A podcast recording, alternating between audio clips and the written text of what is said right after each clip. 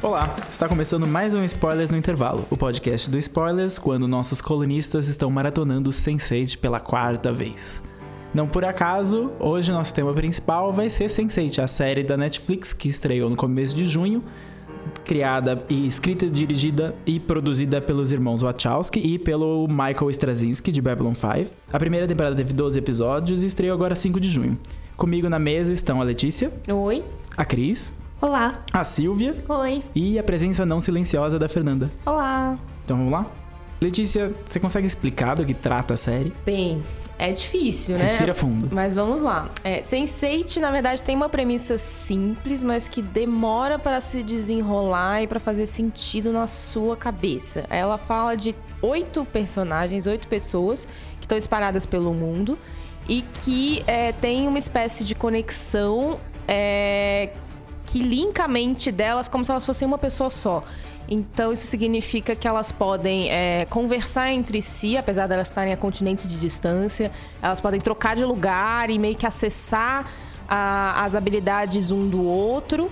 Então é uma série que trata intimamente da empatia entre seres humanos e de como é, seres humanos que podem estar completamente distantes um do outro, é, podem ter uma conexão entre si. E aí ela usa essas conexões e essa, essa filosofia por trás dela para contar a história desses, outro, desses oito personagens e uma história maior é, dessa conexão como um todo. Então tem toda uma mitologia por trás aí de ficção científica. Mas o foco principal dela são os oito personagens, que é uma coisa que a gente percebeu ao longo da, da temporada. Uma coisa, acho que a primeira uma pergunta boa pra gente começar é quando que Sense8 conquistou vocês? Porque eu tenho certeza que talvez não tenha sido no primeiro episódio. A verdade é que o primeiro episódio é bem difícil. Primeiro porque ele tem uma hora e quase uma hora e dez minutos, então é quase um, um filme. E apresentar oito protagonistas em uma hora não é fácil. Principalmente porque os oito protagonistas, quando eles são apresentados, e é o grande problema do piloto e do começo da série, eles são apresentados como clichês. Você conhece eles pela- meio que pelas funções ou pelo local que eles estão. Então, o policial, a DJ, a indiana, a coreana, que você não sabe bem o que, o que, é, o, o motorista de ônibus de van na África, e você não sabe nem o país que ele tá, porque eles demoram a falar que é Nairobi, que é, que é o Quênia. O latino, que tá num cenário de, de telenovela, então esperado, todos eles estão muito próximos, todos eles estão muito definidos pelo local e pela função, e isso parece que vai. E você pensa, eu vou assistir isso por 12 episódios, o latino na telenovela, a coreana no cenário. no cenário machista corporativo, e depois É uma série que começa com esses claro. personagens como sendo estereótipos, mas que em algum momento ela meio que supera isso e E ela supera isso quando eles começam a se Isso. encontrar. Essa, a, a tese da série que a Letícia falou, da- da- das pessoas se colocarem no lugar uma das outras, é o que vai começando a fazer elas serem complexas. Uhum. Por isso que, pra mim, no momento, respondendo a pergunta que a Letícia fez, o momento em que começou a ficar interessante foi o, o, o karaokê global entre eles no Fordham Blondes, que a gente tá se segurando pra não cantar aqui. no quarto episódio. A Silvia não aguentou, primeira que não aguentou, vamos ver quem mais vai Temos aguentar. E aliás, é, apesar disso. Pode continuar cantando esse trilha sonora. Apesar disso não ser um grande spoiler, é só pra avisar que a gente vai falar da temporada inteira. Então. Dos 12 episódios. Se você não, você não assistiu, assistiu- talvez não seja uma boa ouvir ainda. Vem ouvir Para depois. de ouvir agora e volta quando você terminar. Daqui a 12 horas, você tem 12 horas pra 12 terminar. horas, dá tempo, vai. Chega, Silvia. Esse é um ponto interessante que é, é daqui a 12 horas mesmo que você vai voltar, porque é uma série que eu acho que é- eu não, não tinha acontecido com outras séries até do Netflix que ficam disponibilizadas inteiras de uma vez, de tantas pessoas assistirem de uma vez só, Rapidamente. rapidamente. Porque eu acho que ela foi pensada como um filme de 12 horas. A série faz sentido se você vê ela inteira. Você vê só o primeiro episódio, é tipo, quem são essas pessoas péssimas? Eu odiei o primeiro episódio. E que é, hoje, olhando pra trás, é, eu penso, quem é eu? Quem era eu, essa pessoa? que odiei o primeiro episódio, sendo que hoje eu gosto tanto da série como um todo. Eu não odiei o primeiro episódio, mas eu acho que ela não poderia ter começado diferente. É, é Até é mesmo porque eu acho que ele, tipo, taca os clichês meio que pra tirar um pouco a tua cara, pra depois desconstruir é, os clichês que a gente viu e mostrar que eles são muito mais do que aquilo, até antes de iniciar a conexão entre eles. Pra mim, eles já crescem um pouquinho antes do karaokê universal. Eu, particularmente, não gostei tanto da cena. Campari.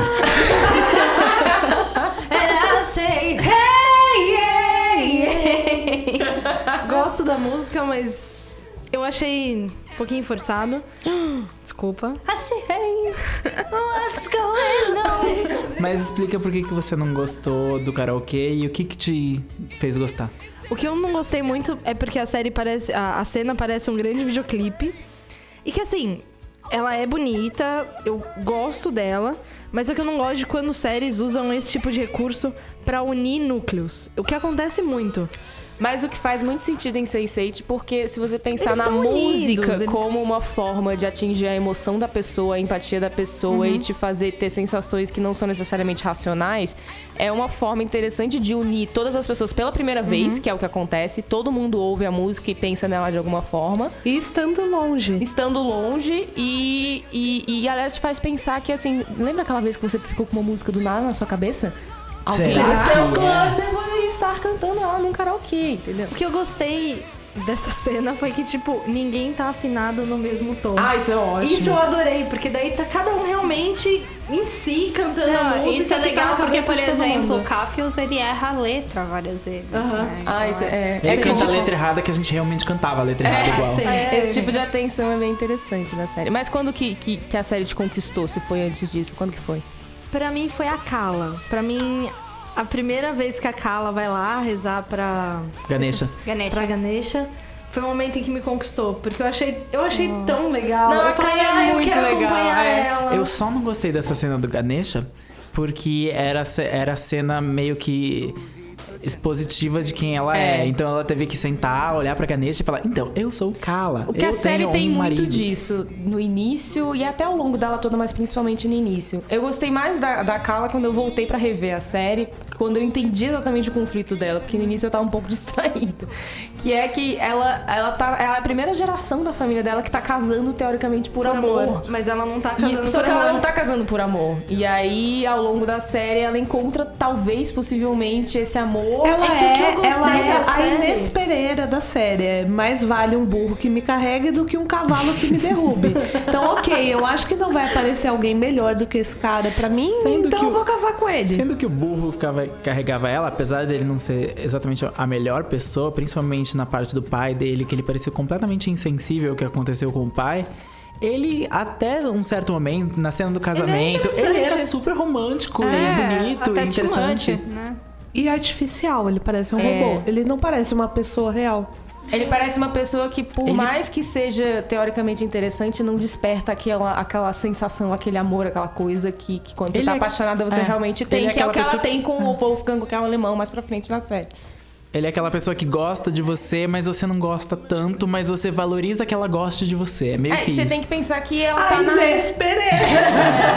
É o que eu falei! É o burro que te carrega! Não explain a crise. Ela é o. Gil Vicente. Não, e você tem que pensar que ela tá na Índia. Se ela é a primeira geração que casa por amor, você acha que ela vai conseguir um divórcio mais pra frente, se por acaso o É casamento eu não der ela, certo? o Não é tão legal fácil é assim ela pra realmente ela. carrega o peso da função em que ela tá agora dentro da sociedade, da família dela. Porque eu acho muito bonitinha aquela hora que fala, tipo, ah, eu pensei que nenhuma expressão do meu pai pudesse ser mais bonita do que eu ganhando meu diploma, até eu contar pra ele que tinham me pedido em casamento. E eu fico muito, tipo, meu, deve ser foda isso. Mas, por mais que seja cli- clichê, eu adorei a atriz e pra mim não suou clichê. Então, Porque acontece. Sim, sim. E eu senti muito, tipo, ela tá carregando esse peso de, tipo, eu tenho a liberdade, mas só que eu ainda quero respeitar a tradição dos meus pais. Eles já me deram muito espaço, então talvez aqui eu possa ceder um pouco. Meus pais, apesar de terem um casamento arranjado, eles se dão muito bem, então talvez isso aconteça. Meu marido é um cara legal. Que, que eu faço da minha vida? Eu achei engraçado isso que você falou de. a- primeiro, sua escolha. Você escolheu simplesmente a Kala como o momento que você gostou. O legal de Sense8 é como tem oito protagonistas, são oito séries que podiam ser séries sozinhas, algumas melhores, outras piores. E por terem oito protagonistas, elas, ah, o potencial dela atingir você em algum deles é muito grande. O potencial de você gostar de pelo menos um ou dois deles é muito grande. Sam, Acontece, às vezes. A Sam, é, ela foi uma das primeiras que me chamou a atenção, mas é porque eu gosto muito do clichê da asiática lutadora de artes marciais, que também é Berez e também tem um MBA em administração e negócios. Eu achei que ela teve um desenvolvimento muito legal durante a temporada e toda cena que ela aparecia, se eu tava mexendo no celular porque tava em algum outro personagem e entrou nela, eu largava o celular na hora. É que eu acho que a série conseguiu pegar vários tropes, várias agendas, e ela conseguiu fazer trabalhar direito. E ela tem muitas Que agendas. nem a, a gay Muita. agenda, que é da Nome. É... Não só o nome. Da- Não, o não Lito só da também. nome. O Lito, a Mas é Nome. que É, da nome do a- aquela Lito. cena do depoimento dela sobre a, a Gay Parade, eu chorei que nem um. eu- quando eu vi, eu tava tipo lágrimas escorrendo no meu rosto, em que E ela aquilo- fala é, somos todos um. Eu não Que sou é o só tema da série. Somos todos Aham. um. Eu falei, cara, puta que pariu. Eu tô entendendo que eles estão, tipo, jogando na minha cara, mas pode jogar, joga mais, Pode assim, jogar que manda tá mais. bonito. É, e, e- e é um tema da série que aparece muitas vezes. Aparece pela primeira vez nesse, nesse discurso da Numi, que a princípio parece meio forçado, mas que você se emociona do mesmo Sim. jeito. Depois aparece no- na cena do casamento da Kala, que, que tem todo. tem umas falas Os sobre agora somos nós, somos, não somos só um, somos nós. Então isso fica aparecendo toda hora, é, colocado individualmente na história das pessoas, em como essa questão de você se conectar, a importância de você se conectar com outra pessoa para sua vida. Isso aparece individualmente na sua vida pessoal, mas e também no tema principal da série. Eu só percebi o quanto eu gostei da série quando eu terminei de ver. Porque eu fiquei com saudades daquelas pessoas. Isso porque você viu rápido também. Eu vi rápido, eu vi em um final de semana é, e assistindo eu não senti, eu não sentia o quanto eu tava gostando da série. Uma vez que ela terminou e que eu percebi que eu não ia ter mais essas oito pessoas vivendo novas aventuras, Se metendo um em altas tempo, confusões. se metendo em altas confusões na Islândia, confusões. eu percebi, poxa, eu vou sentir falta. E aí, quando eu comecei a conversar com as outras pessoas sobre a série, quando eu conectei com o meu cluster pra falar sobre a série, aí o que eu percebi o quanto ela, ela é legal e quanto ela é especial. Ela é cafona, ela tem os defeitos dela, ela tem algum, alguns clichês que eu ainda não consegui engolir.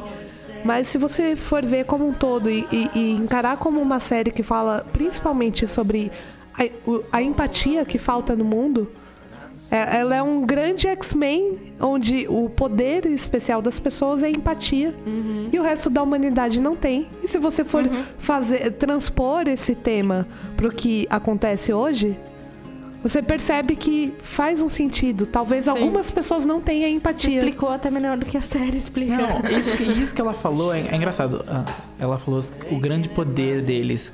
Tecnicamente, ele- eles não têm nenhum poder. Todos Não são tem. pessoas que têm as suas próprias habilidades de pessoas. Mas essa série, na verdade, ela é, ela é uma origem de super-herói bem discreta. Todos eles estão virando um super-herói que é essencialmente uma um, um homem, um humano. E- Um humano com uma, com uma skill específica, né? E que você pode. Toda vez, assim, eu acho que a grande. A grande ponto da, da empatia, né? E a gente que vive nesse, nesse momento, assim, até quem trabalha em grandes empresas tá, puta, eu não tenho aquela capacidade que a outra pessoa, meu coleguinha, tem de resolver esse problema dessa maneira, essa calma, ou essa certeza, ou essa capacidade de eloquência, tal, etc. A gente sempre vive numa cobrança do, da capacidade que a gente não tem. É, em Ao invés de a- valorizar a capacidade que o outro tem e tá trabalhando com você. e tá trabalhando com você. E é, Sense8 faz justamente o contrário. Assim, tem uma cena lá que a Nomi entra no carro e fala assim: Eu não sei dirigir. Uma das melhores cenas pra E mim. aí aparece alguém do cluster dela que fala: Mas eu sei, eu vou te salvar dessa. Essa capacidade da gente emprestar as nossas habilidades e as nossas fortalezas para os outros na hora que os outros apresentam fraqueza é, é, é muito do que a gente precisa. Isso tem muito a ver com o contexto do, por exemplo, da economia criativa que a gente vem vivendo. é, que, que diz aí, né? Eu tenho uma ideia e o outro sabe executar porque tem um skill da programação e o Então, outro por que sabe não porque, fazer juntos? porque não fazer junto, né? Então ela tem um contexto atual, né? E a Cris também falou isso da outra vez que a gente discutiu offline, porque vocês não sabem o que é um barco, a gente. Um dia vocês vão ser dia, quem convidados. sabe? Um dia, quem sabe? Isso ainda não é um convite, mas um dia será. Um dia será. A gente pode fazer uma Ah, gravação no é. bar. O- A Cris é, virou e falou assim: Poxa, o 600, o cluster, na verdade, também é uma, uma analogia à rede social. A Cris falou isso e eu falei, puta, é verdade. E expandindo, ela é, é do como você conversa, né? Todo, todo dia com, com pessoas que não estão presentes com você, mas empatizam com você porque você tá no chat com outras pessoas e tal. O spoilers, pra mim, é um grande cluster. Enfim, Oh. é... A- Aí traduz também o conceito da economia criativa, que eu tava dizendo, etc. Dessa coisa do, do crowdfunding, do crowdsourcing, etc. Ela vem num contexto é, socioeconômico que a gente vem vivendo muito importante. Que Isso ela que você reflete. falou de, de- de- das pessoas se unindo pra resolver problemas, o vilão da série é uma pessoa que quer separar justamente essas pessoas que estão se unindo. É um, é um, é um que é um sensei, como eles, também supostamente tem a- as mesmas habilidades e também deve ter um grupo de, de sete outras pessoas ligadas a ele. Se to- ele não matou. se ele não matou. Mas o, o grande, a grande vilania dele que demora muito pra É, aparecer na é um série. E esse é um pontos- ponto fraco. Eu acho que só lá pelo episódio 7, 8. Nossa, lá no fim. Lá no fim. Eu não sei se chega a ser um ponto fraco, porque eu no início mal eu senti essa falta, mas ali lá pelo 6, 7, eu esqueci que não tinha Uhum. um vilão na série. Eu tava tão envolvida na história dos personagens que eu, quando apareceu o vilão, eu fiquei tipo, nossa, é verdade, Porque precisa ele ter já, um vilão. tem, ele já tem problemas muito sérios e particulares que precisam ser resolvidos. Eu acho que faltou desenvolver depois que ele aparece. Faltou explicar um pouco melhor exatamente qual Pra é a mim, dele, como é as que ele funciona. explicações nem foram o que incomodaram. Pra mim, o que incomodou é que a série ela é muito forte no desenvolvimento de personagens e no desenvolvimento da relação entre eles.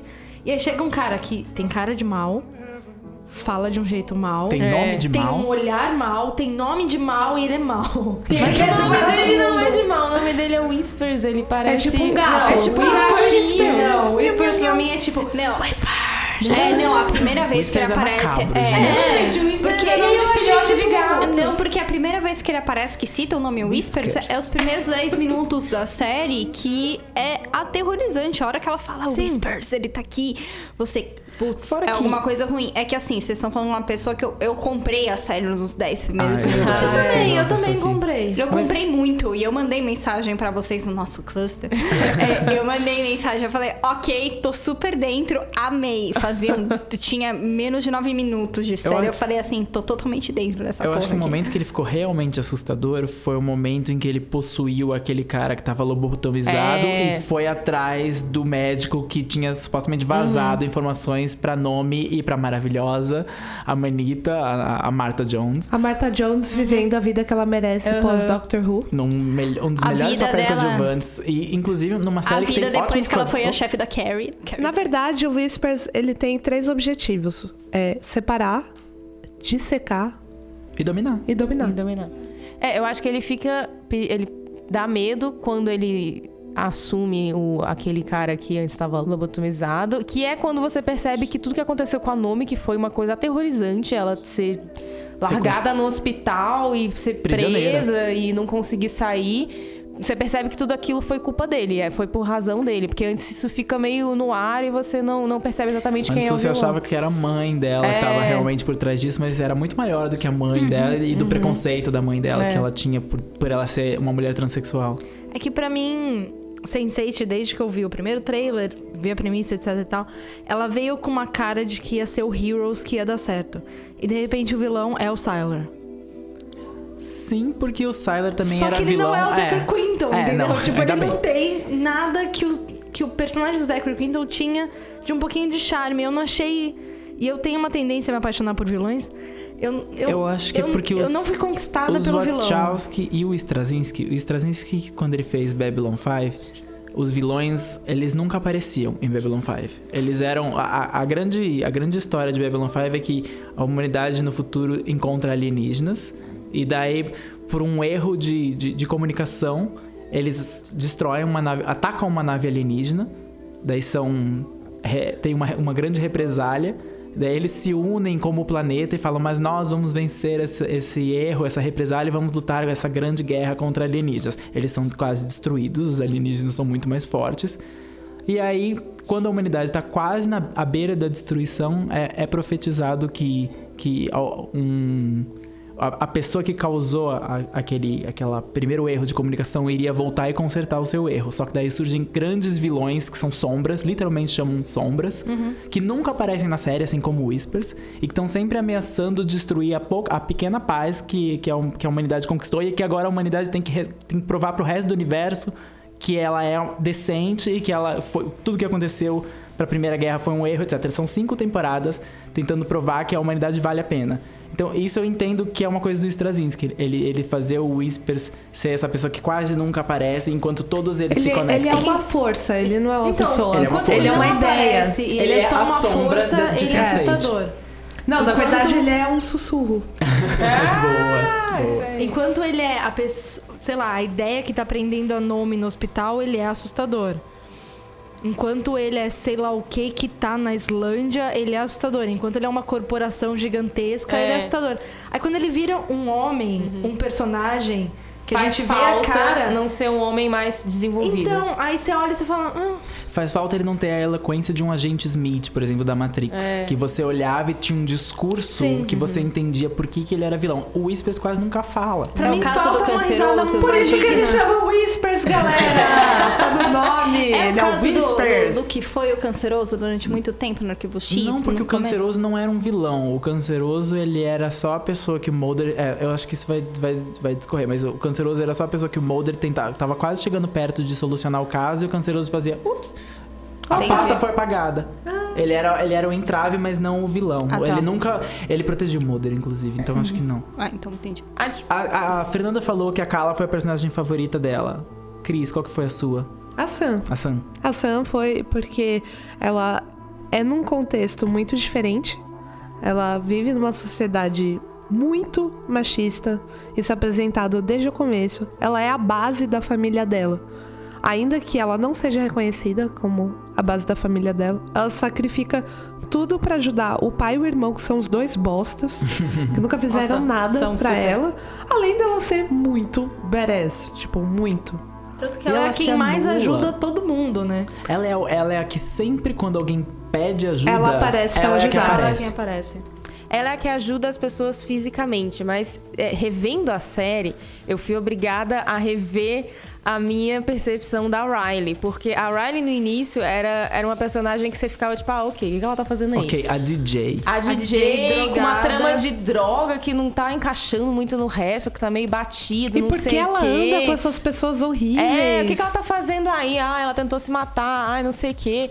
E aí, no fim, você percebe que ela tem uma das backstories mais tristes. Ela teve uma história de superação incrível. Ela, ela estar viva ainda hoje é, em si, um ato muito forte e muito importante. E se você voltar e assistir a série e perceber em todos os momentos em que a Riley apareceu pros outros e foi de alguma forma importante pro cluster como um todo, é por meio dessa força dela simplesmente de sobreviver. Então ela aparece pra Nomi quando a Nomi tá acordando no, no hospital e tá confusa e não sabe por que, que ela tá ali. E ela aparece e canta em islandês pra ela e acalma a Nomi de alguma forma. Ela aparece quando o Cafius tá é, esperando os caras que vão roubar a mochila dele, ele tá meio com medo e ela tem uma conversa super casual com ele que tranquiliza ele de alguma forma e, e ajuda ele a superar a- a- o encontro com os caras depois. Ela é o Ela coração aparece do pra Sam Sense8. na primeira noite. Ela da, aparece da na. Sam quando as duas estão sozinhas. E é até interessante porque a Sam tá na primeira noite na prisão, ela tá se sentindo sozinha, mas a Riley tá, tipo, chorando sozinha também. Em Londres. Em Londres, pensando no passado dela, e as duas se ajudam de alguma forma. E é ela que gera o primeiro momento de, de real conexão entre todos eles, que é a cena da música. Porque ela coloca a música pra ouvir e, e chega até todos os outros e ela cria essa- esse momento de conexão entre todos eles por meio de algo que não é racional, que é puramente emocional, que é a música. Eu gosto muito da, da Sam. Eu, eu passei a gostar da Riley no final também. Eu me senti culpado por não gostar dela no começo. Sempre gostei da Riley. Mas as primeiras Também. pessoas que me comoveram. A primeira história que me comoveu de verdade, que eu falei, nossa, eu assistiria essa série sozinha, é a história do, do Cafius em Nairobi. Porque parecia o personagem mais desenvolvido. O ator é, é muito, muito bom, e muito convincente. Era o mais carismático Era o mais início. carismático. Os dramas dele pareciam muito tensos, eram muito tensos, São eram bem mais tensos. graves do que, a, do, que a, do que a maioria dos outros, pelo menos graves no sentido mais é, imediato, né? Claro que o drama da Riley era gravíssimo, mas o do Capfius era uma situação de vida ou morte literal. E ele foi o primeiro que eu falei, nossa, eu acho que eu assistiria uma série da Van Damme só. Total. Damme. Inclusive, a primeira grande conexão acontece no segundo episódio, no final do segundo episódio, quando ele precisa de ajuda e a Sam aparece e substitui. substi- é no terceiro episódio, desculpa. Substitui, é, entra no lugar dele pra lutar. Ela tava lutando lá o kickbox dela na Coreia e ela aparece pra lutar em Nairobi. E é- E foi a cena que eu falei: Nossa, esse episódio eu tô, tô prestando atenção, quero ver o próximo. É, é um momento que eu acho que me conquistou de vez na série. Apesar do quarto com a música ser um momento que me fez saber que eu ia gostar de fato da série, essa cena da luta é muito boa e ela meio que apresenta o, o, o conceito de uma forma muito legal. E aí e faz pensar também que Sense8 é, é uma série que, apesar de, ser um produto completo e te fazer assistir os dois episódios geralmente de uma vez só e gostar deles como um todo, ela tem cenas individuais muito boas e muito marcantes. Muito, muito. E você percebe isso se você por acaso tem, teve amigos que também assistiram Sense8 ou acompanhou de alguma forma coletiva, entre aspas, nem que seja comentando na sua timeline do Twitter. Teve cenas que você parou pra comentar, simplesmente. Todo, e todo mundo parou pra comentar essas mesmas cenas. Começando. Essa, a, a luta foi uma cena num- numa escala menor. A música é a cena que todo mundo parou pra falar, tipo, meu Deus, o que tá acontecendo? E aí, no What's episódio going 6. on? É, exatamente. E, e o episódio 6, que é uma das cenas mais Exatamente. comentadas até em artigos, na internet em geral, que é a orgia psíquica entre os Sense8.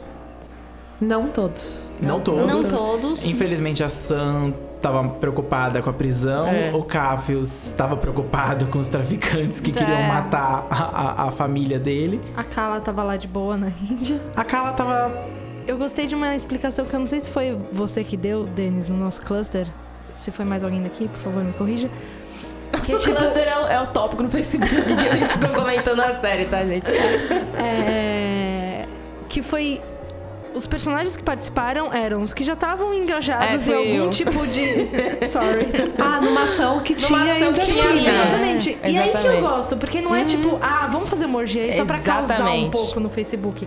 Não, não, vamos pensar. Por que que eles fariam uma orgia? Por que, que Eles isso faria justificaram sentido? a orgia mostrando os locais em que aqueles personagens estavam. A atividade que E, e como aquilo levaria eles a se integrar. Que é uma coisa que eles fazem o tempo todo na série. Eles usam os sentidos e os sentimentos e mais ou menos a situação em que as pessoas estão pra mostrar por que, que elas se integrariam. Então, assim. Nunca é aleatório. Nunca é aleatório. Se você voltar e assistir, você vai ver que nunca é aleatório de fato. Que, que, por exemplo, a primeira vez que a Sam e o Caffey se encontram é porque ela tá tomando a decisão entre ser presa ou não pra proteger a família dela. E o Caffey já tomou essa decisão também é, quando ele teve que, que pensar se ele ia ajudar a mãe, se voltar a se mudar os morar com a remédios. mãe pra ajudar a mãe pra pegar os remédios ou não. Então eles se encontram numa situação em que um pode ajudar o outro a tomar uma decisão importante, porque os dois já estiveram naquela situação. A Nomi e o Will, por exemplo, sempre se encontram porque são os únicos dois que estão realmente investigando, a trama Investigando, maior. Então isso. eles sempre estão em conexão. E a primeira vez que. Eu não sei se é a primeira vez, mas tem um momento em que a Nomi aparece pra Sam muito brevemente quando a Sam tá entrando no, no escritório dela e, o, F, o FBI não, mas, sei lá, o serviço secreto da Coreia tá, Tá revirando o, o, o escritório e tá prestes a prender a Sam. E a Nomi, naquele mesmo momento, tá entrando na casa dela que foi revirada pelo serviço secreto americano.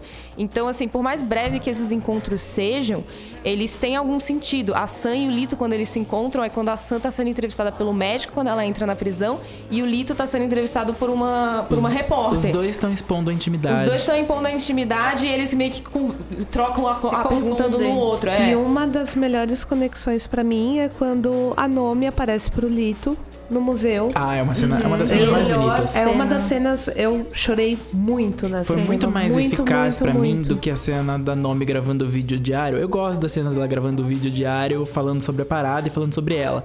Mas naquele ponto eu não tava tão envolvido na Uhum. série, então eu assisti meio, tá bom, eu já entendi que é a agenda aqui. Mas naque, naquele outro momento que a gente já tinha acompanhado o Lito, eu nem acredito o quanto eu me importei com a trama do Lito, apesar de estar totalmente desconectada do resto. E de ser um clichê. Isso é um clichê latino, latino, completamente doido. do machão que não pode admitir certas coisas, etc. Mas eu nunca. Eu, eu percebi que eu tava muito envolvido por causa dessa cena do museu que a Cris mencionou agora. Porque quando eles começam a falar, e mesmo que o diálogo seja bem expositivo, mostrando o meu passado e o meu trauma, pareceu é, orgânico. Orgânico. Pareceu orgânico. O que eu gostei é, foi quase que a evolução Pokémon que a, a, a conexão deles ganhou no fim da temporada. É, por mais que eu acho que ela não tenha sido executada da melhor maneira, é, uma vez que eles começaram a entender qual que é cada um individualmente, qual que era a, o skill deles que eles poderiam emprestar para os outros senseis. É, por exemplo, ah, a, a, A nome ser uma hacktivist. é, ou a. A Sam entender que ela, toda vez que algum Sensei estiver em situação de perigo físico, ela pode lutar por eles. Ou o Cassius poder entender que toda vez que alguém não entende de mecânica, ele pode ir lá ajudar, Na etc. verdade, eu só vou interromper porque eu acho que, na verdade, o, ver- o verdadeiro poder do Cafius é sempre conseguir ver a luz no fim do túnel. É, sim.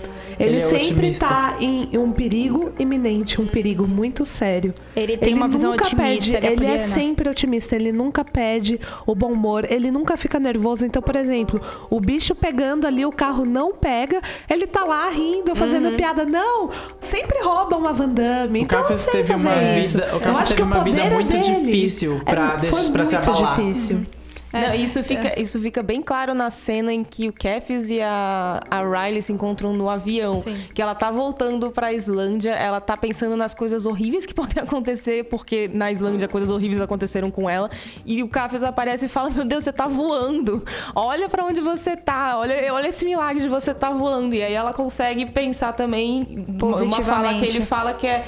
E se coisas boas acontecerem na Islândia Eu também? acho que, é, inclusive, esse diálogo, de- logo depois desse diálogo, a gente começa a ver a Riley com. Mesmo que ela tenha tido momentos com a Sam, ela tenha tido momentos com os outros.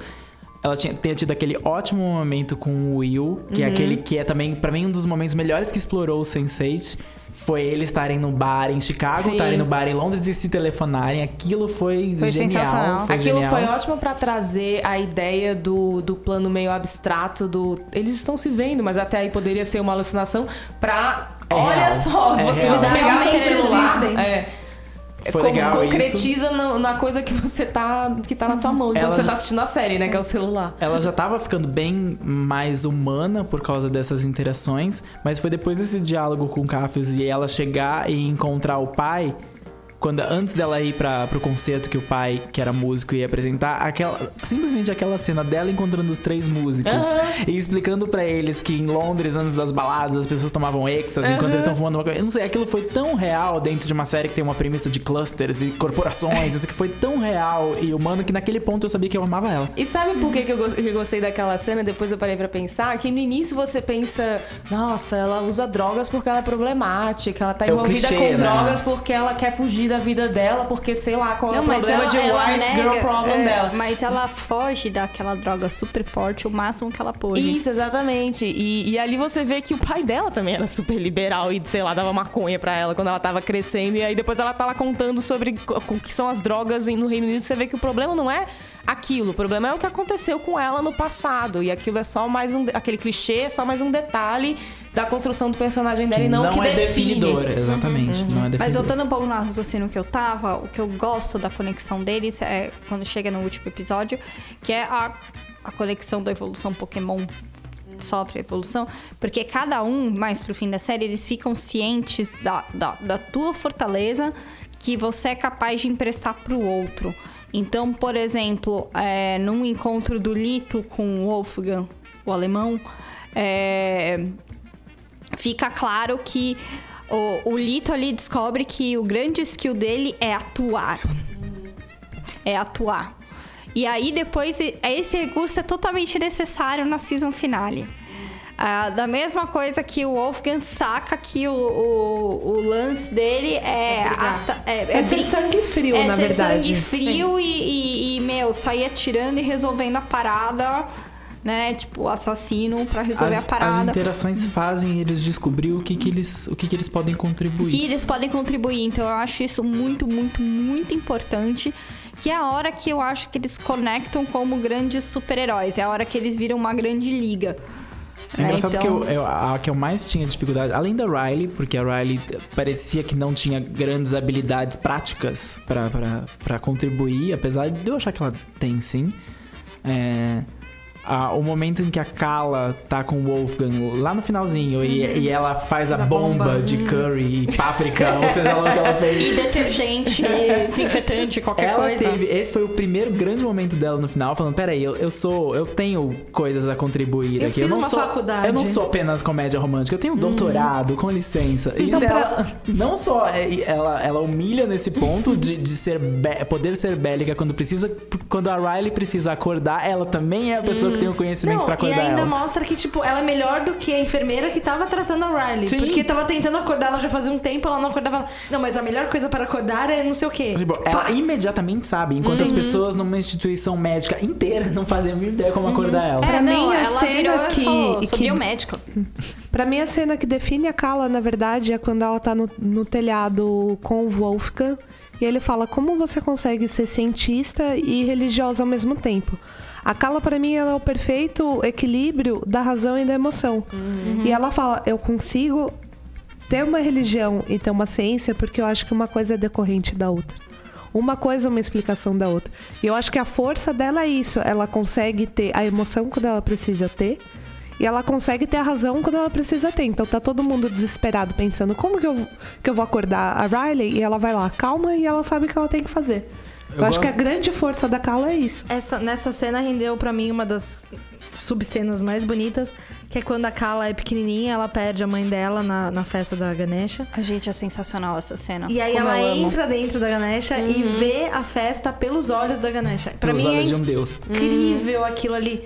Porque daí ela vê festa, ela vê alegria. Ela tava perdida, ela tá sem a mãe dela, ela tá, sei lá, desprotegida, mas só que daí ela vê, tipo, gente feliz, gente festejando, gente brindando, gente junto com pessoas que talvez não se conheçam.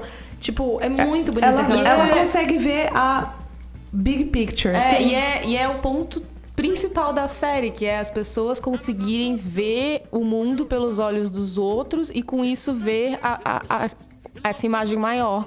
Ver o, o contexto como um todo. Que é, e por isso é muito importante a série se passar em vários países e não só nos Estados Unidos e mostrar culturas diferentes. Isso é, isso é extremamente importante porque faz parte dessa filosofia da série. E pra gente, principalmente que não é americano, é muito legal você finalmente ver uma série, um filme que fala sobre, entre aspas, a raça humana, sem ser só, ah, o mundo acabou e só sobrou os Estados Unidos. As pessoas criticaram, criticaram no começo, inclusive eu assistindo pensei a mesma coisa. Acho, acredito que todo mundo tenha pensado um pouco, a gente tá Em algum momento. em algum momento que todos os personagens falavam inglês. E tá bom, ah, é uma série universal que se passa em oito países ou seis países diferentes. Mas todos eles falam inglês, ou broken English, inglês quebrado na Índia, inglês quebra- quebrado na Coreia. Mas na verdade a série explica isso e explica quando, nas- a partir das primeiras interações entre os personagens, quando o alemão tá no banheiro e ele encontra a Kala, ele tá falando alemão. Quando a coreana, quando a Sam encontra o Lito no espelho, ela fala coreano com ele, ele fala espanhol. Na verdade, os personagens estavam todos falando suas línguas específicas, mas graças à conexão entre eles, nós, nós es- escutávamos uma língua só, que no caso o inglês, a série é É produzida por como se a, americanos. não, é como se toda ó, a fala em inglês tivesse sido dublada pra nós. Isso, exatamente. Ela, ela é meio que pra compreensão do espectador. É claro que seria incrível se eles tivessem tido a coragem de gravar enquanto estivesse na Coreia apenas em coreano, enquanto estivesse no México apenas em espanhol, etc. Mas não tiveram porque ainda é um produto norte-americano e, e- e precisa ser vendável. Eles são um povo famoso por não gostar de legendas. Não, e não é, são, são só eles. Isso eu, eu também achava isso. Depois, quando eu parei pra pensar que a grande maioria dos países dubla todos os conteúdos que vêm de fora, porque eles não, não têm costume de ler legenda, e o Brasil é um dos países onde ainda existe esse costume, mas também tá no caminho de, de- da dublar. dublagem ser, ser o padrão. Faz muito sentido a série ser em inglês, e eu completamente perdoei isso depois que eu parei pra pensar que era, era eu alternativa gosto- viável. Eu gosto da explicação, eu gosto da ideia de que todos eles estão falando em suas respectivas línguas. E mesmo que seja uma pista bem discreta, eu, go- eu acho que isso é um detalhe que deve ser valorizado. E eu Ainda mais que- pra uma série da Netflix que, que é lançada globalmente em 40 países ao mesmo tempo. Eles, eu acho que eu, eu ousaria dizer que Sense8 é a primeira série da Netflix, da Netflix que é pensada pro mundo e não pro, só pros Estados Unidos. Apesar de ainda ser um produto americano, ainda ter uma centralidade americana ou anglofônica, de, de certa forma, ela, ela eu acho que é o mais próximo que, que a Netflix chegou de um, de um produto global. E eu acho que outros produtos, outros filmes, outras séries nem teriam essa, essa atenção de explicar. Simplesmente seria em inglês e pronto, entendeu? Então eu aprecio que eles tenham tomado essa, esse, tido esse esforço. Esse cuidado. Passando um pouco pelo Wolfgang, que é o personagem alemão, que não foi o mais cativante na opinião de algumas pessoas, mas eu achei que ele é bem interessante, porque foi no plot dele que me chamou uma atenção geral sobre Sense8, que é em relação aos flashbacks de, ah, de alguns personagens, de algumas crianças, que são crianças extremamente, é, na, na visão aí dos criadores da série, extremamente malandras, extremamente é,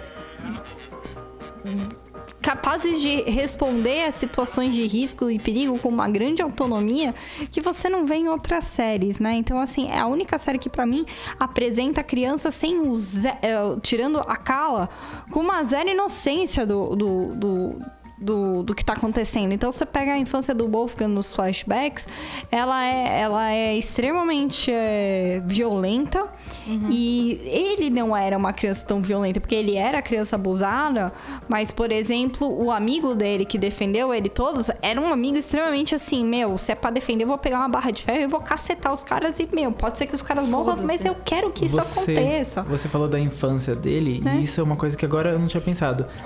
A- quase todos os personagens a gente viu um desenvolvimento completo, da infância até a fase adulta. A gente sabe. A gente não sabe a Riley quando era criança, mas a gente viu naquela. a- além das cenas dos partos, a gente viu como todos eles E a nasceram. cena do piano. famosa cena dos partos. A gente viu flashbacks, a cena do piano enquanto a mãe dela tocava. A gente viu o Will pequeno tentando resolver aquele caso que não ficou resolvido. A gente viu o Wolfgang com o pai dele. A gente viu a Sam com a mãe dela, mas a gente não viu o Lito com Não os viu. pais dele. A gente É. em nenhum momento. A trama do Lito é extremamente no presente. A gente nunca A viu da nome ele. também. A da nome também. Não, tem aquele flashback dela no colégio. Ah, é verdade. Ah, é é verdade. verdade. Pô, Horrível. pô, o melhor flashback horrível. Mas cenas- ele não tem infância. Ele é verdade, eu Ele não, tem, infância. Se, se existe uma, uma falha ou, ou uma coisa que a, que a próxima temporada precisa trazer, é um pouco mais do passado dele. Porque eu não sei porque o alto preconceito dele com ele mesmo, de não poder admitir, se é só mesmo profissional ou se tem uma raiz mais. É que Tem a, a né? sociedade mexicana, ela é muito machista. Então é, é um tabu. Um cara que é... O gênero de ação também. É, o, né? gênero de, a- de ação é muito machista, a sociedade mexicana é muito machista. Então, Mas mesmo, por exemplo, o flashback da Riley, tipo, a hora que a gente vê ela entrando na gruta tal, etc. Gente, quem deixa uma criança solta no, no, meu, no pé de uma, numa, Mas de uma claramente, falácia, claramente a Islândia onde, é um país perigosíssimo. onde, a, onde a Onde é maré pode subir, a criança vai entrar numa coisa que pode subir a maré e ela nunca mais voltar. Gente, como essa criança eu, tava solta claramente ali? eu culpo a Islândia. Ela é um país perigosíssimo. É isso que a gente aprendeu em Sense. É verdade. Não vá pra Islândia. Uma coisa que eu gostei, e a, a Silvia falou de, do Wolfgang, o Denis falou do Lito, e que, assim, muitas pessoas criticaram os clichês que a série tem, e eu, por outro lado, gostei, porque me considero uma pessoa que assiste cinema mundial, assim, e whatever, é que a, a série, ela pegou os clichês desses cinemas e jogou em cada núcleo. Ah, legal, Percebi também. legal. Então, por exemplo, o Wolfgang, é, o, o- todo o núcleo alemão, ele é mais frio. Ele é mais gelado. Ele tem uma fotografia mais, tipo, azulada. O núcleo do... É alaranjada a fotografia do, do mexicano, não? Não, e os sons. É muito legal porque eles, tipo... Gente, eles colocam uns foleys muito incríveis. Então, tipo, quando... O que, que é Foley? Explica Vou fora, explicar. Expli- Deus. explica pra gente. Naquela cena em que o Lito vai salvar a Daniela. Dan- Daniela, ele, tipo, a hora que ele para o carro, e ele não breca o carro, tipo. Mas só que tem o som de. Sabe? Aquele som de freio, assim, muito exagerado. Esse, tipo, é um Foley. Foley é o som do pé pisando no chão. E eles pegam todos os sons do Nito, por exemplo, e jogam ele lá pra cima, assim. Eles jogam os foleys lá pra cima. É tudo exagerado. É tudo né? exagerado, porque o cinema mexicano, ele tem essa coisa um pouquinho mais exagerada. Bollywood... É, tem Isso essa fica bem coisa claro mais... na cena da do Carla no, casamento. no, Sim, no tipo, noivado, tem essa né? coisa mais, tipo, vermelha, quente. Eles Dança. usaram isso, danças. Eu gostei muito disso, porque. Tudo bem, tem a parte do clichê e às vezes podia ter uma interpretação diferente, mas só que eles pegaram o olhar de outras culturas e fizeram um produto americano com o olhar das outras culturas sobre elas mesmas. Eles Fez pegaram, sentido. eles pegaram, o, eles pegaram o, o visual cultural, né, do- do- como eles são, se estética. representam, a É estética cultural. basicamente É, um ó. traje típico de Miss. É. Que tá concorrendo ao Miss pegaram- Universo. Pega todo o clichê da cultura e Até- coloca numa Não, coisa mas. Até por dentro exemplo- dos próprios, do próprio Estados Unidos, porque a trama do Will, se você... É total Nossa, CSI. é muito total CSI. É Na verdade, é Chicago Chicago pra- PD. É Chicago PD. Eu achei engraçado. Eu tava pensando agora, eu nossa, até a fotografia era meio Não, Chicago e a PD. fotografia da Nomi em São Francisco é total looking. Looking, é aquele- total- aquela grama. Sim. Aquela coisa, É, aquele não, filtro a- de Instagram, Não, assim. aquele filtro do Instagram, tipo, a primeira cena delas tá acontecendo na, na frente da, da, da Four Ladies ali da É. casa, da, do coisa. Você fala, Looking tinha a mesma, a mesma coisa. E posso falar, você passa na frente da Four Ladies em São Francisco, ninguém tá lá. É uma praça vazia. Dá um Não, e o nervoso fato aquilo. dela ser hacktivist, Hacktivist trabalhar com no tecnologia. Valley. Em São Francisco. Em Em São, Francisco. e sair de moto na Parada Gay, gente. Aquela moto da Anitta, gente, sensacional. Gente, e o Will?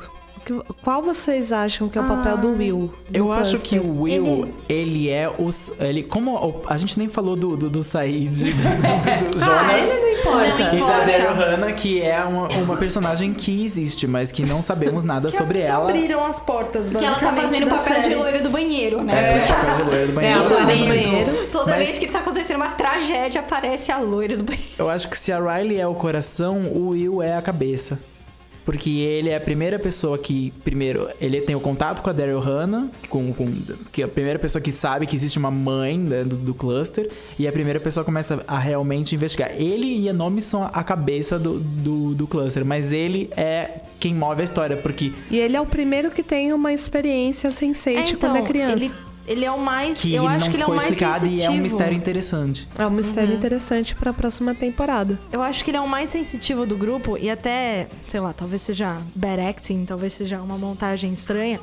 Mas, por exemplo, na cena em que ele olha o Whispers nos olhos, que ele tá descendo no elevador, enquanto ele tá no elevador, ele finalmente tá com a Riley, mas a expressão dele é tipo. Cara, tô sentindo que um bagulho muito errado vai acontecer. E aí ele olha o É uma Whispers. cena muito boa. Eles diminuíram o tempo, né? Da velo- a velocidade dele olhando. E quando ela acontece, ele- eles dão um tempo pra você, espectador, pensar: Não, tava tudo indo tão bem. Ele é o que mais sente que alguma coisa tá dando errado nos outros. É, e Pelo como, menos é o meu feeling. E como o assim. psicólogo fala no flashback do Will, ele tem essa síndrome de herói. Ele Sim. acha que toda vez que tem alguma coisa errada, é ele que tem que consertar. Que ele é um isso. O clichê do americano. E aí É. ele vira Clichê do policial e aí ele é o cara que entra num avião sem ter nenhum plano pra ir salvar a Riley. Então ele, ele leva isso pra vida inteira dele e pro cluster dele.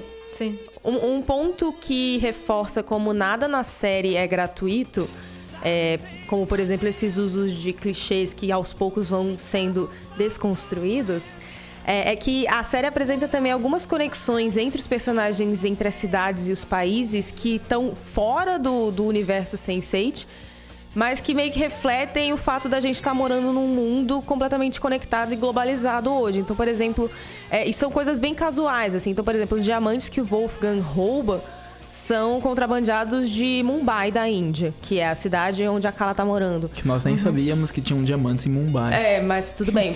Podia ter vindo da África, né? é. Mas veio da Índia. Enfim, pode ser que tenha diamantes na Índia, não sei, não conheço tanto da cultura indiana assim.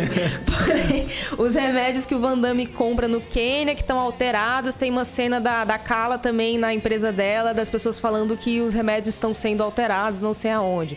Então, enfim, isso, isso vai aparecendo ao longo da série, mostrando que esse, essa, essa filosofia do Sense8 como pessoas unidas em um corpo só é uma coisa que se reflete no mundo hoje que tá unido e tá conectado de É, certa através forma. da economia, através dos tratados políticos, enfim. aca- acaba acontecendo mil outras coisas. Globalização. Não, e também dá um né? feeling de que tipo, Internet. existe um mundo girando em volta deles, Uhum. além deles. E, E que esse mundo também tá conectado. Sim, e o- os roteiristas pensaram, ah, vamos colocar aqui uma cena que mostra que, sei lá, existe... A gente É. pensou em um universo, a gente não pensou em oito personagens. São pequenos easter eggs que, É. que você capta. E é aquela coisa assim, é, ah, o que você faz num país vai afetar o que acontece num, num outro país, mas não aquela coisa meio abstrata do efeito borboleta, da teoria do caos, que ai, uma borboleta bateu a asa aqui e chegou, fez um furacão não sei aonde. Não, é que um produto que está sendo produzido num país está sendo vendido em outro e afetando a saúde de outras pessoas que não fazem noção de onde está vindo aquele produto, mas isso tudo tá exporta- acontecendo Existe hoje. importação e exportação. A Sam rodou ali por uma questão de. É, a, Sam também tem É. alguma coisa a ver com, com remédios. A indústria farmacêutica tá Sim, meio no tá meio. tá meio no meio. Tem um O fundo. pai da Daniela, que, que aparentemente é uma É grande traficante. figura, ele tem Ele é uma- traficante. um papel de É. traficante. Não, eu não ele é- tenho de que ele é traficante, porque ela fala, ah, ele trabalha com isso. Importação, Importação e e exportação. Do quê? E esse cara trabalhava com meu pai. O cara parece tem uma tatuagem no pescoço. Galera, traficante de droga. Isso é óbvio, ele sabe como matar um homem e ele tem uma tatuagem no pescoço. é um traficante de drogas. Um narcotraficante. Um narcotraficante. Cartel. E outra coisa que também não é usada de forma gratuita na série é o uso de, de cenas de sexo e de nudez. Que são muitas Que são e muitas. sempre tem uma função. E não é uma série nem um pouco careta, é uma série Não. bastante ousada em vários Sim. sentidos, mas de uma forma que é, não, não é feito pra te chocar, ela, ela normaliza o que tá acontecendo ali, te envolve na, na- nas cenas. Então, por exemplo, a cena da orgia que a gente já comentou aqui, é, ela é interessante porque os personagens que participam dela são personagens que ou já estão transando ou estão fazendo exercício, como é o caso do Will, então estão lá bombeando endorfina, ou o alemão que tá lá peladão na, na, na, Na sauna. na sauna. Gente, Sauna, pra, na pra quem não sabe, é super normal ficar pelado Sim. em lugares públicos na Alemanha. Então não é porque ele é uma pessoa maluca que tá ali tomando Uhum. banho sozinho, ele não tá numa sauna. Ele até É, menciona isso, ele fala, os É. alemães não têm vergonha do corpo. E, e é de fato isso. Se você anda no parque num dia de sol em- na Alemanha, vai ter gente pelada e ninguém liga pra isso. E eu acho interessante o jeito que a cena da orgia é filmada. Ela é filmada de uma forma estética e sensual. Não chega a ser pornográfica, mas ela te envolve pra te deixar também é, envolvido naquela cena e pensando, ok, as pessoas estão fazendo. parte desse character. E a E cena- uma, e uma a coisa orgia- que, que, que eu percebi também é que nenhum corpo que aparece, tirando do Lito, porque o Lito não pode ser considerado humano, mas nenhum corpo ali é perfeito. É, As sim. meninas têm marca no corpo, os caras têm marca no corpo. A iluminação é um negócio que não favorece. São pessoas bonitas, mas não São pessoas bonitas perfeitas. e não perfeitas. Tirando na cena da orgia, que é uma cena que é feita pra te envolver, pra te trazer pra série, pra aquela sensação de tesão, que, que é o que os, os personagens estão sentindo. Se você comparar como a cena da orgia é filmada com as outras cenas de sexo, as outras cenas de sexo são bem mais naturais. Você não tem aquela câmera punheteira de Game of Thrones filmando o peito da mulher como se fosse um filme pornô, entendeu? A, a, a Nomi tá, tá com a menina transando e tá acontecendo. E você, a câmera tá ali porque.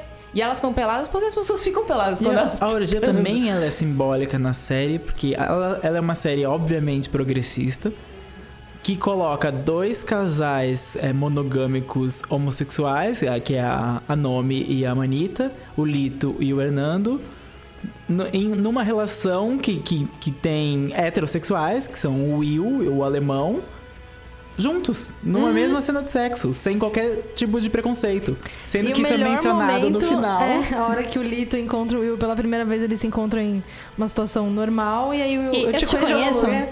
A gente transou. E aí o Will fala, tipo, ah, Ponto. ok, verdade. Ué, o Will não Ah. consegue muito bem responder e o Lito responde por ele e falou: Foi lindo. E, e a Nomi aparece e fala, galera, não dá tempo ainda da gente falar. Gente humor da tem- série é muito bem aplicado até É. esse tipo de coisa. Que é Não, uma situação super tensa. É, e a, a outra cena de nudez explícita, que é o, o, o- quando Do o Wolfgang. Wolfgang aparece no meio do casamento da Carla, que é uma das minhas cenas preferidas. Nossa, eu é acho sensacional. ótima, porque ela é linda e ela é extremamente comédia romântica no fim, eu adoro isso. É, a, a câmera vai da cara dele pro pinto dele, porque a Carla fez exatamente esse movimento. Então faz total sentido você tá vendo aquilo, porque é o que a personagem tá sentindo. E numa série que quer te colocar no lugar dos personagens, faz sentido isso acontecer. Que a câmera se movimenta como o olho dela. Exatamente. Exato. E aí depois ela desmaia, assim como todos nós. Depois daquela cena. Porque a sensação é, uau, ele apareceu sem roupa. Aí, tipo, rola um zoom aí. zoom, puf, morre. Tipo, a gente desmaiou junto com a Carla. E é- essa Carla capacidade. somos todos. é, essa capacidade de gerar empatia que essa série tem é sensacional nesse ponto. A, a temporada ainda não foi renovada. A série ainda não foi renovada pela Netflix. A Netflix. Até o momento da gravação Até o momento desse da gravação podcast. desse podcast. A Netflix demora, às vezes, um pouco com séries novas, mas ela nunca cancelou uma série na primeira temporada. Então esperamos que com Sense8 não cancele, porque tem muita coisa que não ficou resolvida. O flashback do Will é uma coisa. A gente não sabe o que aconteceu com a Sarah Patrelli, que ele via como um fantasma ou como uma Sense8 quando era criança. A gente não sabe quem é o Whisper, a gente não sabe as, as reais regras do nascimento de um cluster. A gente não sabe se o, se o Jonas e a, a personagem da Daryl Hannah eram de um mesmo cluster ou eles eram namorados. Se eles são bons ou ruins. Porque que eles que é trabalhavam tensão. juntos pra organização, mas se rebelaram em algum momento. Na verdade, essa, essa temporada foi apenas a apresentação dos nossos protagonistas, mas não a apresentação Não foi a do explicação, contexto. foi não a explicação do apresentação. contexto. Então a gente precisa de uma nova a gente temporada. também precisa descobrir se o, se, o, se o Jonas consegue fazer alguma expressão além daquela cara de cachorro morto que ele faz em toda a cena. Também. Porque Coitado, eu lembro tá Se o Will tenso. vai É. poder ficar acordado em algum momento durante a segunda É. temporada. Não dá pra manter o Will sobre Dormindo medicação por um tempo tempão. todo. Inclusive, Tempão. uma, uma, uma das nossas grandes discussões internas era: mas será que não dava pra ele usar uma venda? Será que não tinha um jeito dele dormir? Será que não tinha um jeito dele não pensar? Será que. é, uma, uma coisa legal dessa série é que, como os conceitos são bem gerais e a gente não tem a especificidade de cada um deles, dá pro espectador querer achar bordas e, e jeitos, e isso é o jeito de manter um- uma pessoa interessada, sabe? E Eles a série viva mesmo depois que a pessoa já assistiu 12 horas Exatamente. e acabou. E, e se você for rever a série, e eu recomendo que você reveja porque você percebe mais detalhes, você pega esse tipo de coisa com muito mais facilidade. Você presta mais na- atenção nas explicações do Jonas que você não queria prestar muita atenção quando ele de- deu pela primeira vez, e você fica tentando criar regras que ainda não estão muito claras, mas que na cabeça dos criadores, e a gente já leu algumas coisas, principalmente do Straczynski, explicando regras, explicando o negócio de você ver, mas não estar no lugar do- da pessoa se você não é do mesmo cluster. Ele, ele sabe muito bem o, o que ele criou, mas eles ainda não tiveram tempo para desenvolver. O Straczynski eu conheço muito pouco, mas pelo que eu conheço dos Wachowski, e eu gosto muito, eles são muito bons em construir universos e saber criar regras que façam sentido dentro do universo que eles criaram. Então é bem possível que tenha uma segunda temporada e que ela vai responder essas questões que foram jogadas no ar. Se assim. alguém tiver... Eles falaram que eles têm cinco temporadas planejadas. Isso é uma coisa. Se alguém Vamos tiver, torcer se pra alguém ter tiver essas cinco preocupado temporadas. com os Wachowski, porque eles não são exatamente os melhores em sequências das coisas que eles criam, não se preocupe porque o Straczynski é. E quando ele planejou Babylon 5, ele planejou para cinco temporadas. E se ele tá falando que cinco temporadas sem Sense8 é o que eles precisam, vai ser E mesmo. eu acho que todo mundo tá empolgado pra ver como vai ser uma segunda temporada em que eles não estão mais só descobrindo a, a conexão entre eles e os, entre aspas, poderes que eles têm. Mas já podem usar isso de uma forma mais, mais, mais livre é, e mais constante. E prática, né? Evolução Pokémon. Então é isso. Eu sou a Cry sometimes. E eu sou de Silvia cantando. Nós encerramos esse spoilers no intervalo. Você percebeu que a gente gosta muito de Sense8. A little peculiar. Tem alguns artigos no site sobre isso. A gente vai lançar ainda mais coisas nas próximas semanas, porque essa é uma série que a gente ainda tá deglutindo. É, nós queríamos agradecer ao B9 por ser a casa do, do spoilers no intervalo do Spoilers Talk Show. Agradecer os comentários. Deixem os seus comentários. A gente recebeu bastante comentários sobre Sense8 em- em todos a- os posts que a gente publicou até agora. E a E a gente gente adoraria adora receber mais. esses A comentários. gente quer então- muito falar mais sobre a série. Comenta mais que, mais. que ainda tem muito assunto por aí. E a gente fica por aqui. Você pode seguir o Spoilers no Twitter, spoilers, spoilers TV BR, dá like da gente no Facebook, estrelinhas no iTunes. E obrigado, Fernanda, por editar. Até a próxima. Tchau. Tchau. Tchau.